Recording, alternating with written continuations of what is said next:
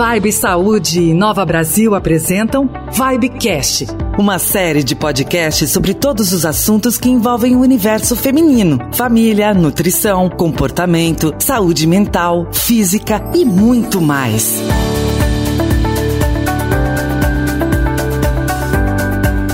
Olá, seja muito bem-vinda. Eu sou a Daniele Brandi, mulher, esposa, mãe, jornalista, e você está comigo em mais um Vibecast, o podcast que fala sobre a saúde feminina e da família. Hoje o nosso tema é algo muito recorrente na sociedade, muito importante e é preciso ser discutido. Se você não passou por isso, com certeza conhece alguém que já. Temos visto ultimamente na mídia discussões sobre esse tema e as mulheres estão cada vez mais à vontade para falar sobre. Vamos abrir o tema de hoje. Roda a vinheta. Violência no relacionamento. E agora, quem garante a segurança? E o tema do nosso episódio de hoje é um tema muito importante. A violência contra a mulher sempre esteve na sociedade e precisamos falar sobre isso mais do que nunca. Violência contra a mulher vai além de agressões físicas, são condutas morais, assédios verbais que precisamos, como mulheres e como sociedade, ficar atentos. Chegou a hora de trazer especialista para nos ajudarem a manter o alerta, pedirmos ajuda e, principalmente, não nos permitirmos entrar em espirais que nos façam tão mal e nos empoderando emocionalmente, criando uma onda de defesa uma pelas outras. Para esta conversa tão importante, temos o prazer de receber a Isadora Betarello, psicóloga clínica da Vibe Saúde. Isadora, bem-vinda. Obrigada, Dani. E também vamos receber a Rose Marques, que é coordenadora de projetos do Instituto Maria da Penha. A Rose é advogada especializada em gênero, diversidade e direitos humanos, mestre em avaliação de políticas públicas e pesquisa gênero gênero e violência contra mulheres, com ênfase no feminicídio. Rose, seja muito bem-vinda também. Obrigada. Eu queria que vocês falassem um pouquinho sobre a importância da gente discutir um tema como esse. Pode começar, Isadora. É muito importante a gente trazer esses temas para visibilidade, né, para a gente poder é, levar isso nessas mulheres que estão vivenciando isso e também na rede que está em volta dessas mulheres, para que elas tenham conhecimento de como buscar ajuda, né, de identificar a situação que elas estão vivendo e de a gente quebrando esses ciclos sempre que a gente pode. Rose? É uma alegria, né, poder, como Instituto Maria da Penha, estar tá presente em momentos de debate e de produção de conteúdo, na verdade, sobre o tema que, na verdade, é um tema epidêmico, né, não é algo sazonal, né, não é algo localizado em um determinado território ou espaço, mas sim em todo o Brasil, né, e algo que diz respeito a todas as mulheres, né, de fato. Então, é uma questão para toda a sociedade debater, conversar, discutir, aprofundar, sem tabus, né? Com leveza também e do jeito que a gente está aqui hoje. Muito obrigada. A gente que agradece, tenho certeza que vai ser um bate-papo muito esclarecedor, né? Porque tem muita mulher que vive num ambiente familiar sofrendo violência, sem saber que aquilo é uma violência e às vezes sem saber como pedir ajuda, né? Então eu quero que vocês me ajudem nesse nosso bate-papo de hoje para que juntas nós aqui possamos ajudar outras mulheres, outras pessoas que estão passando por esse tipo de situação. E aí eu já começo trazendo o seguinte: quando a gente pensa num relacionamento abusivo, agressão à mulher, a gente logo lembra, claro, da Lei Maria da Penha, sancionada em 2006. É uma lei de suma importância e que tem como objetivo nos proteger em casos de imprudência e também de violência. A própria Maria da Penha, para quem não sabe, sofreu várias agressões do marido que fez com que ela ficasse paraplégica, inclusive. Com muita força, ela pegou toda essa dor, transformou transformou em ação com histórico de luta nos tribunais, tudo, claro, buscando apoio da justiça, mas eu acho que além de tudo a Maria ela também pensou em ajudar outras mulheres que passavam pela mesma situação que ela, né? Acho que esse é o grande propósito. Mas aí a gente sabe que a gente pode nos defender legalmente, mas quais são os nossos papéis quando a gente identifica essas agressões e como é que a gente faz para buscar ajuda quando a gente faz essa identificação? É muito importante pensar que nós podemos podemos, como mulheres principalmente, né, estar na posição de quem precisa procurar ajuda, né, e também na posição de quem pode oferecer a uma outra mulher ajuda, né, e essa ajuda ela é de muitas formas, ela é inclusive acesso a informações confiáveis, né, e ao conhecimento, porque a Lei Maria da Penha trouxe uma série de instrumentos de proteção, né, não só legais, né, não só jurídicos, apesar de serem sim muito importantes, como a medida protetiva de urgência violência, como a especialização do sistema de justiça, né, como várias outras questões. Mas, sobretudo, a Lei Maria da Penha coloca para toda a sociedade, há 16 anos, uma série de responsabilidades. Os municípios têm responsabilidade sobre a pauta da violência, os estados têm responsabilidade e o Estado brasileiro em si também. Então, esses instrumentos, né, eles se revertem em serviços, serviços especializados de atendimento. A gente tem muitas oportunidades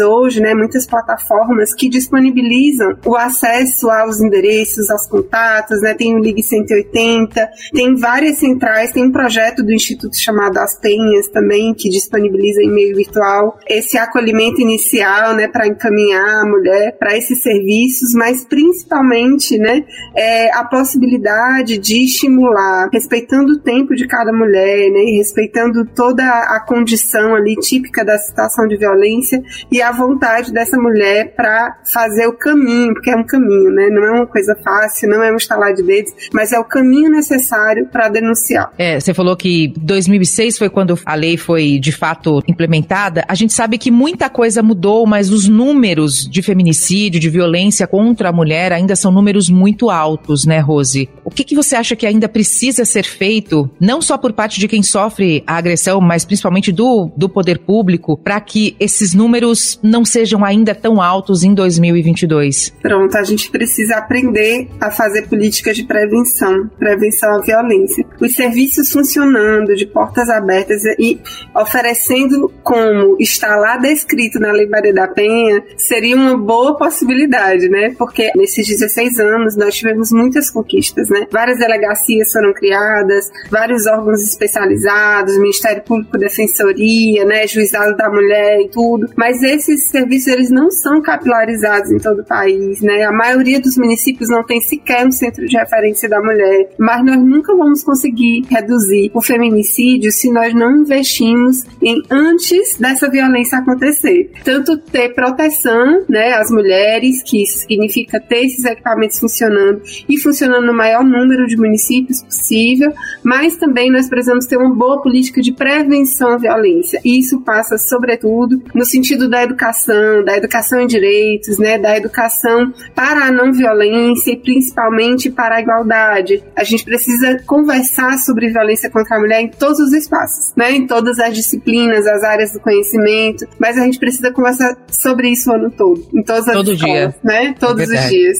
Isadora, eu queria que você falasse também da importância das leis de proteção para as mulheres cis e trans, que também sofrem muita violência, né? Sim, é importante entender que a mulher trans também é mulher, né? E a lei também abarca ela. A Lei Maria da Penha também é para mulher trans, né? E trazendo um pouquinho de que a Rose trouxe, é desconstruir esses papéis de gênero que são colocados para nós diariamente, para até a gente conseguir trazer essas mulheres trans para mais perto de nós também, né? De que elas é, também têm os direitos delas e elas também têm essa possibilidade de acolhimento, de escuta, de defesa. Mas essa desconstrução de papel é muito importante também contra a violência em geral, né? Porque nós mulheres somos tidas como naquele papel fundamental do dia a dia de servir ao marido, de ter que ter um relacionamento duradouro, de não poder ter vários parceiros. Então, todos esses papéis que são colocados ali na sociedade pra gente, eles vão caminhando e vão trazendo a gente para esses lugares de violência contra nós. né? E já que a gente está falando de violência, Isadora, eh, muitas mulheres pensam que a violência ela só é a violência física. Eu queria que vocês explicassem pra gente, até para quem está ouvindo esse nosso podcast, entender melhor quais são os tipos de violência. É, nós temos a violência física, psicológica, sexual, patrimonial, moral. Então, são vários tipos de violência que podem acontecer contra a mulher. E geralmente elas acabam acontecendo num conjunto, não é uma violência apenas isolada. Né? A violência psicológica ela é muito comum e ela é difícil de ser mensurada, porque ela não deixa a marca física. Então, é muito difícil da mulher comprovar que aquela violência tem acontecido. Né? A gente continua vendo muitos crimes de violência sexual, são inúmeras as violências e os danos que isso pode causar, né? não só na mulher, mas em toda a rede que está acompanhando ela. Eu queria dizer também, Dani Isadora, que poucas coisas destroem mais a saúde de uma uma mulher do que a violência, né? A violência ela é muito destrutiva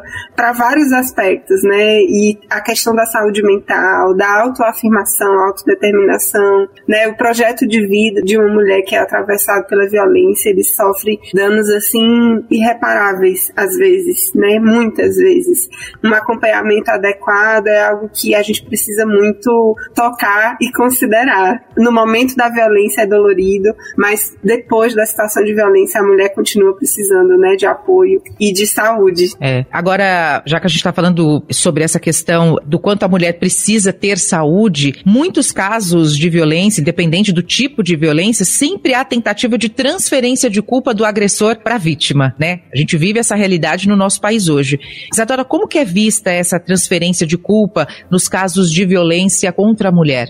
O agressor, né, ele busca a necessidade dele dentro desse contexto é uma busca constante pelo controle. Ele precisa controlar a mulher que ali dentro dessa relação ela acaba se tornando um objeto, né? Então, muitas vezes ele não compreende isso que ele faz como algo errado. Ele entende que aquilo é o lugar dele enquanto homem de é, controlar, de cobrar dessa mulher algo que ele acredita que seja o certo. Então, tudo que acontece na relação acaba sendo culpa da mulher dentro dessa visão, porque ele é o detentor da, da sabedoria da necessidade dessa relação. Eu sei o que essa relação precisa, eu preciso disso. Eu, enquanto homem, vou exercer o meu papel de homem e ela é minha propriedade. Ela é minha esposa, ela é minha mulher. Então, é, o que ela faz está errado, não o que eu faço. E muitas vezes as mulheres acabam entrando dentro desse papel de culpada dessas relações, por isso viram um ciclo e é tão difícil de que elas saiam desse relacionamento, né? Viram um ciclo em que ele consegue convencê-la da culpa dela nesse momento. Nesse caso, Rose, como que é feito o atendimento a essas mulheres que se culpam, que acabam buscando justificativas para aquela agressão que ela está sofrendo? Como que é feito o atendimento dessas mulheres? Mulheres? O suporte psicológico é, é, fundamental. Na verdade, não tem como falar.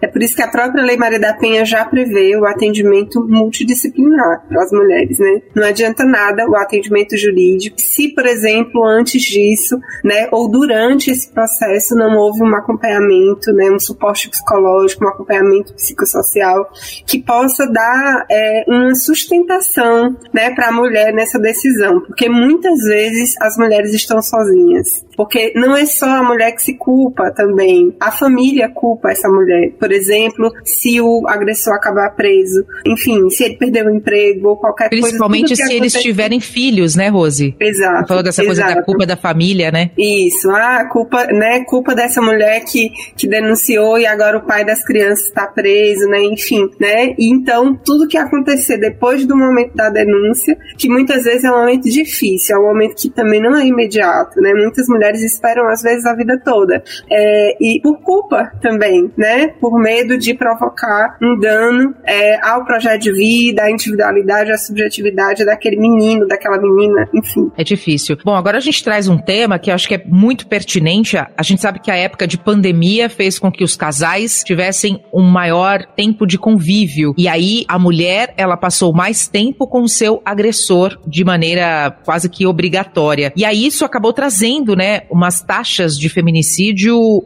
maior, aumentaram inclusive em 22,2% de acordo com o Fórum Brasileiro de Segurança Pública. A gente sabe que existe receio de denunciar. Como é que funciona esse processo de denúncia? Como é que a gente deve se proteger? Se eu vejo uma amiga, uma, uma, uma prima, uma irmã, uma colega passando por essa violência, eu posso fazer essa denúncia ou somente quem está sofrendo a agressão é que pode denunciar? Primeiro, a gente precisa quebrar, romper esse silêncio, né? Que fica todo mundo fingindo que não tá enxergando, que não tá acontecendo nada. A denúncia, ela precisa ser feita, né? Mas também, né, quando é possível, uma coisa que faz muita diferença é deixar um espaço aberto, né? Criar um canal de diálogo, de aproximação com a mulher, se essa mulher for próxima, né? E sem julgamentos, fazer uma escuta cuidadosa, se oferecer para ir junto, fazer a denúncia, né? Se se colocar numa postura de efetivo apoio, né? Isso faz muito mais diferença, na verdade, né? Sempre com muito cuidado e responsabilidade para não se colocar em risco também, não fazer uma intervenção direta na situação de violência, mas tentar ser essa rede de apoio. Muito bem. A Rose falou sobre rede de apoio, né, Isadora, que é muito importante. A gente sabe que o apoio psicológico é fundamental no momento como esse, porque os traumas ficam, né? Eles existem. É preciso um acolhimento coletivo. E a gente também precisa falar um pouquinho sobre isso. Existe o relacionamento familiar, o convívio social, dentro do ambiente de trabalho, o tratamento psicológico. É só para vítima? Como é que a gente pode trazer esse tema para o acolhimento e consenso coletivo, Isadora? É, o tratamento psicológico é essencial para vítima de violência, para vítima de abuso é, e para todos aqueles que estiveram envolvidos de alguma forma ali dentro dessa situação. Né? A família também, inclusive a família que culpa a vítima, ela precisa de, desse tratamento para poder entender o, o que está acontecendo e conseguir dar esse suporte para essa mulher. Né? A, a, mulher que ela está dentro de uma relação abusiva, é, não necessariamente uma violência física, mas dentro de uma relação abusiva, ela é o tempo todo é, desconstruída, ela é o tempo todo rebaixada, é todo o eu dela, toda aquela construção de personalidade dela é colocada como algo é, ruim, como algo. Ela não pode ser o que ela é. Então ela vai se desconstruindo o tempo todo. E é importante esse apoio psicológico para que ela retome a autoconfiança, a autoestima e para que ela vá se construindo novamente enquanto pessoa. Ela acaba saindo do papel de pessoa e realmente vira um objeto à mercê daquele outro que está dizendo para ela que tudo que ela é não vale. Então isso é muito importante até para que ela não caia em novas situações como essa. Então ela precisa desse apoio e precisa e os familiares que estiveram juntos, que também tiveram essa desconstrução do eu, também precisam e os que acreditam que ela é culpada precisam para ajudar ela a se empoderar também. Muito bem. Rose quer falar alguma coisa sobre isso, sobre esse apoio? Sim, a gente precisa fortalecer, principalmente fortalecer essas redes em situações de violência, mas a gente precisa ter espaços e canais abertos dentro de casa, né, para falar sobre isso, para fortalecer as pessoas, porque esse fortalecimento, né, é fundamental para gerar, né, essas, esses indivíduos capazes, né, de lidar com situações de violência sem fazer todas essas condutas aqui que a gente está enumerando que são tão nocivas. Vamos falar um pouquinho sobre o medo que essa mulher que passou por uma situação de violência física psicológica ou patrimonial e aí ela, ela sai desse relacionamento, ela consegue finalmente se libertar dele e aí ela quer tocar a vida, né? A vida continua. E aí vem os medos. Para quem quer voltar a se relacionar, essa mulher que sofreu essa violência, como é que ela pode tornar esse ambiente de volta, né, é, é, de reinserção afetiva com algo seguro? Como é que ela faz para ter essa sensação de segurança? É, a sensação de segurança total, eu acredito que seja algo muito difícil de ela alcançar novamente. Mas é importante ela ir se construindo, conhecendo os seus limites, entendendo a sua força para que ela consiga dizer o não, para ela conhecer todas as saídas possíveis, ela ter essa rede de apoio que está junto com ela, para que caso aconteça de novo, ela tenha onde buscar essa ajuda, tenha segurança não só no relacionamento, mas fora dele também, para que ela busque esses locais. É, e o acompanhamento psicológico ele é importante é, durante toda a vida para ela poder ir construindo essa segurança dela com ela mesma, para depois ela trazer isso para as relações em que ela for vivenciar. Agora, dicas de conteúdos importantes que trazem para esse tema que a gente abordou nesse podcast. Fala Dani, eu tô super feliz em poder participar do Vibecast com vocês. Para quem não me conhece, eu sou a Mônica Mariana e vou seguir com vocês aqui no Vibe Indica. Para hoje, a dica que eu trouxe é uma série que tá na Netflix, que tem três temporadas e nasceu de um livro. Eu tô falando de You, você em inglês. E aí você me pergunta, mas Mônica, o que que essa série tem a ver com o tema do Vibecast de hoje? Tem tudo a ver. Porque essa série conta a história de um cara, o Joe, que se mostra super atencioso, inteligente, um cara educado, sensível, um cara que trabalha numa biblioteca, mas que quando se apaixona é aquele tipo de pessoa que stalkeia mesmo, sabe? Que segue a mulher até ser notado e consegue se relacionar com ela pelo cansaço, pela insistência. Um tempo depois, essa fofurice dele vira uma obsessão, ele passa a exercer um controle sobre ela, manipular é, sentimentos e o resto você tem que ver. Segue com você de volta, Dani. Obrigada, muito importante essa dica que você trouxe. Chegamos ao fim deste episódio do Vibecast. Agradeço demais as nossas convidadas. Eu queria que a Rose deixasse uma mensagem final aí para todas as mulheres que vão nos ouvir, para quem está passando por um momento delicado, que está sofrendo algum tipo de agressão. Queria finalizar agradecendo, né, também, mas é, dizendo para todas as mulheres, para nós mesmos, inclusive, né, porque a gente sabe que a violência é algo que as proporções são tão grandes que pode acontecer muito perto de nós, né? De cada uma de nós. A gente precisa buscar a nossa felicidade, né? Com um propósito. Então, essa é a grande mensagem, né? De não, não guardar para si, se cercar de outras mulheres e não ter medo nem vergonha de buscar ajuda. Muito bem. Isadora? É, eu queria agradecer também o espaço, Rose. Muito obrigada também por estar aqui com a gente, compartilhar todo esse conhecimento e vivência diária.